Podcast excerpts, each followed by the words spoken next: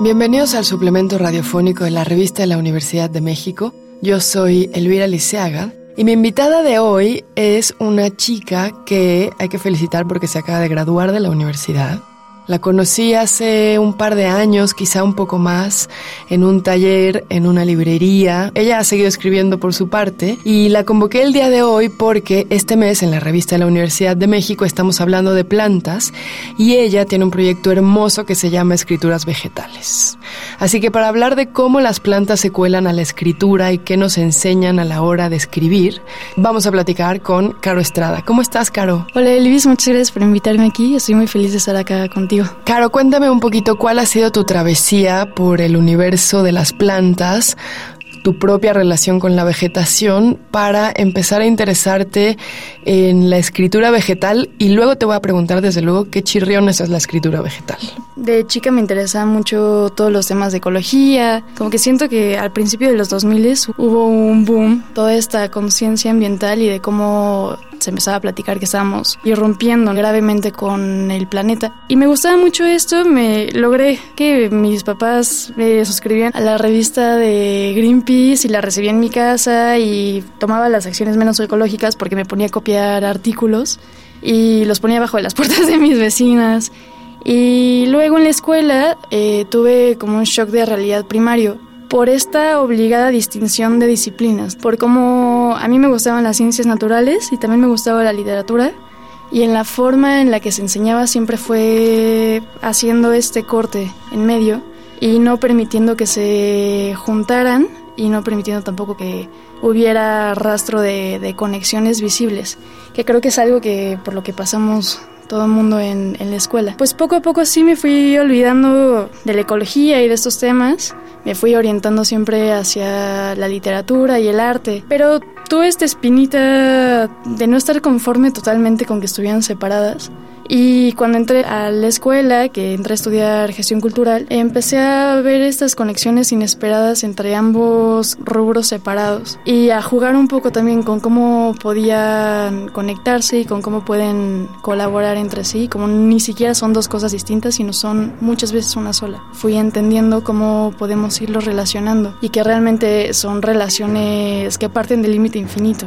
O sea, no hay cuatro relaciones y puntos, sino hay una cantidad inmensa de modos de colaboración entre ambas disciplinas. Sí, de hecho, como que los libros que hablan de naturaleza son un género de no ficción muy académico y científico y de pronto se pueden rescatar libros de literatura que tratan sobre la naturaleza de las plantas, de los insectos, ¿no? Pienso en La inteligencia de las flores, por ejemplo, que es un libro de literatura bellísimo que se puede leer te interesen o no las plantas. Me interesa mucho cómo empieza a haber una especie de universo o una constelación de escritores que están muy interesados en estudiar a las plantas por puro placer y tratar de replicar o de aprender de los métodos de las plantas. Por ejemplo, el crecimiento, las colaboraciones, las redes, la horizontalidad y cómo eso se cuela no solo al tema del cual van a escribir, sino a cómo se escribe. ¿Qué es escrituras vegetales y cómo se relaciona con las plantas? A mí me parece que las escrituras vegetales son una forma de prestar atención a todo lo que nos rodea y darnos cuenta de que el ejercicio de la escritura no es neutro. Nosotras escribimos desde ciertos cánones, colocamos las palabras de cierta manera, tenemos también ciertos objetivos con la escritura, ¿no? Objetivos de, de inteligencia racional y, y de orden. Y a mí me interesa mucho dar cuenta a partir de la escritura y de la escritura poniendo otros centros que no sean necesariamente el de debatir en el texto o probar un punto, sino puede ser de, pues no sé, de objetivos estéticos, impresiones del mundo o, de formas diferentes. Dar cuenta de cómo podemos también reconfigurar la forma en la que nos pensamos humanos. Que a mí eso es realmente como el gran, gran, gran punto de las escrituras vegetales, es entender cómo la razón eh, al centro y no sé, el lenguaje como nada más humano y las herramientas y los pulgares llegan a ser tan definitorios que nos alejan de algo de lo que realmente ni siquiera estamos alejados. Entonces a mí eso es lo que más me importa entender y explorar a partir de, de este tipo de escrituras. O sea, ¿te refieres a que la escritura tenga otros puntos de partida, otras naturalezas, una apertura quizá al caos como la pueden tener las plantas, o una apertura quizá como a las redes, ¿no? Las plantas no suelen crecer solas y no suelen crecer en maceta de manera artificial, las cortamos y luego hacemos una contradicción terrible que es ponerlas en nuestro balcón pero veo que muchas personas que están interesadas en la escritura plantil, por decirla de alguna manera, suelen ser personas que escriben juntas, ¿no? Suelen ser cooperativas o suelen ser colaboraciones o suelen ser colectivos. Y veo también que tienen una ambición que no es el universo exitista de la industria editorial. Sí, también es muy importante en la definición de sujeto notar cómo pues no somos un sujeto aislado del mundo, sino un montón de procesos y de colaboraciones y este y no nada más con lo que nos rodea, sino hasta dentro de nosotras mismas, ¿no? Estamos llenas de vida y creo que confío mucho en que partir de este de estas premisas, justo de escribir juntas, de darnos cuenta de que no hay definiciones precisas y exactas, sino hay exploraciones de observar, de prestar atención a otro tipo de vida que realmente no es muy lejana a la nuestra, nos puede ayudar a escribir, sí, a escribir de diferentes formas y a comprender de diferentes formas. Y pensando en la escritura no solamente como la serie de palabras que van juntas en un texto, en una cuartilla, con sus tiles y sus puntos, sino en este texto expandido un poco, en el texto como imágenes también, en el texto como lenguaje, en el texto como sonido. ¿Cómo distinguirías una escritura vegetal de una escritura no vegetal?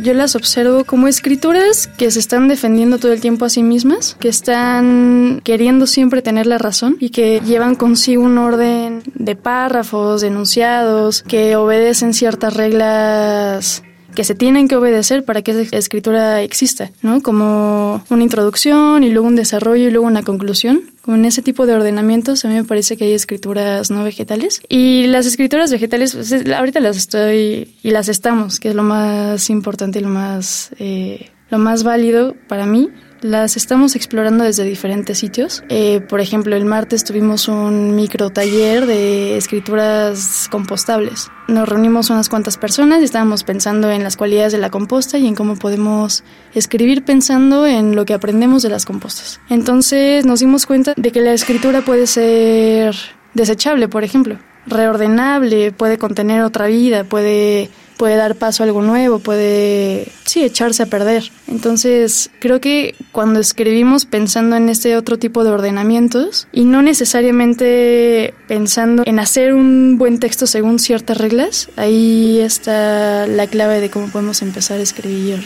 vegetalmente. ¿Y cómo funciona la comunidad de escrituras vegetales? ¿Como un taller más o menos tradicional de escritura? Abrimos la cuenta como con pocas esperanzas realmente de que alguien se uniera y nos ha ido sorprendiendo mucho como cada vez hay más gente interesada. El microtaller que llevamos a cabo el martes, por ejemplo, estuvo muy interesante porque a pesar de que, por ejemplo, yo que soy gestora cultural y que realmente nunca me he dedicado de lleno a la biología o como a estas ciencias así tan disciplinarias, siento que pude aprender mucho de otras personas que llegaron. Por ejemplo, una persona experta en compostajes urbanos, eh, una persona que se dedica a los huertos. Entonces, realmente a mí lo que me interesa es cómo podemos generar sistemas de colaboración a partir de lo que todo el mundo sabemos y todo el mundo podemos ir aprendiendo. Es más un lugar de apertura y de opiniones diversas que de una estructura formal y eh, actividades precisas con tiempos limitados. Ok, y es un poco o es bastante de, de, construcción y desaprendizaje, ¿no? Sí, justo. Parecería que en esta taxonomía del mundo tenemos todo claro y sabemos cómo se llama tal especie de tal lugar que se encuentra en tal profundidad. Desaprender que no sabemos todo, o sea, desaprender esta entrada, ¿no? De conocimiento total es algo muy bonito y es algo que se da solo en conjunto. Solo cuando te das cuenta de que hay más gente que sabe más cosas y que sabe menos cosas y que, y que puede aportar y desaportar también en muchos sentidos. Creo que es en esos sistemas en donde podemos darnos cuenta de que no hay realmente un centro, sino toda una red rizomática de aprendizajes en conjunto. Buenísimo, me encanta, me encanta ver cómo están como brotando por todos lados. Sobre todo en Latinoamérica yo he conocido gente que está queriendo usar a las plantas como un sujeto de derecho que, que, tiene tanto que enseñarnos como los humanos y que piensan en cómo las plantas son maestros, a lo mejor suena un poco ridículo y romántico, pero como maestros de las relaciones con otras especies, como dice Donna Haraway, ¿no? Cómo nosotros podemos replicar eso en nuestras vidas y en nuestros quehaceres, incluyendo las artes. Y en México también pienso en Mónica Nepoten, Viviana Benchushan, en Argentina ya decíamos a Lucía Caleta, que, que hace talleres de ecología y literatura. Claro, ¿cuáles son las redes de escrituras vegetales? Si quieren saber un poquito más del proyecto, pueden seguir a arroba escrituras-vegetales en Instagram y unirse al newsletter en donde mandamos correos de actividades y de más información. Muchas gracias, Caro. Hemos llegado al final del programa. Si quieren leer más sobre plantas, les recomendamos los artículos El universo vegetal, una entrevista con Lev Jardón Barboya, y también Breve Historia Imperialista de las Plantas Comestibles, de Francisco Serratos. Ambos textos se encuentran en el número de este mes de la revista la Universidad de México. Pueden consultarla gratuitamente en www.revistadelauniversidad.mx. Y recuerden que pueden coleccionar nuestros números, escriban a suscripciones arroba revistadelauniversidad.mx. En Facebook, en Twitter y en Instagram nos encuentran como arroba revista-unam. Y sobre este programa pueden escribirnos a arroba shubidubi. Gracias a Denis Licea, a Frida Rebontulet, a Miguel Ángel Ferrini y a Yael Weiss. Yo soy Elvis Liceaga. Este programa es una coproducción de la Revista de la Universidad de México y Radio UNAM.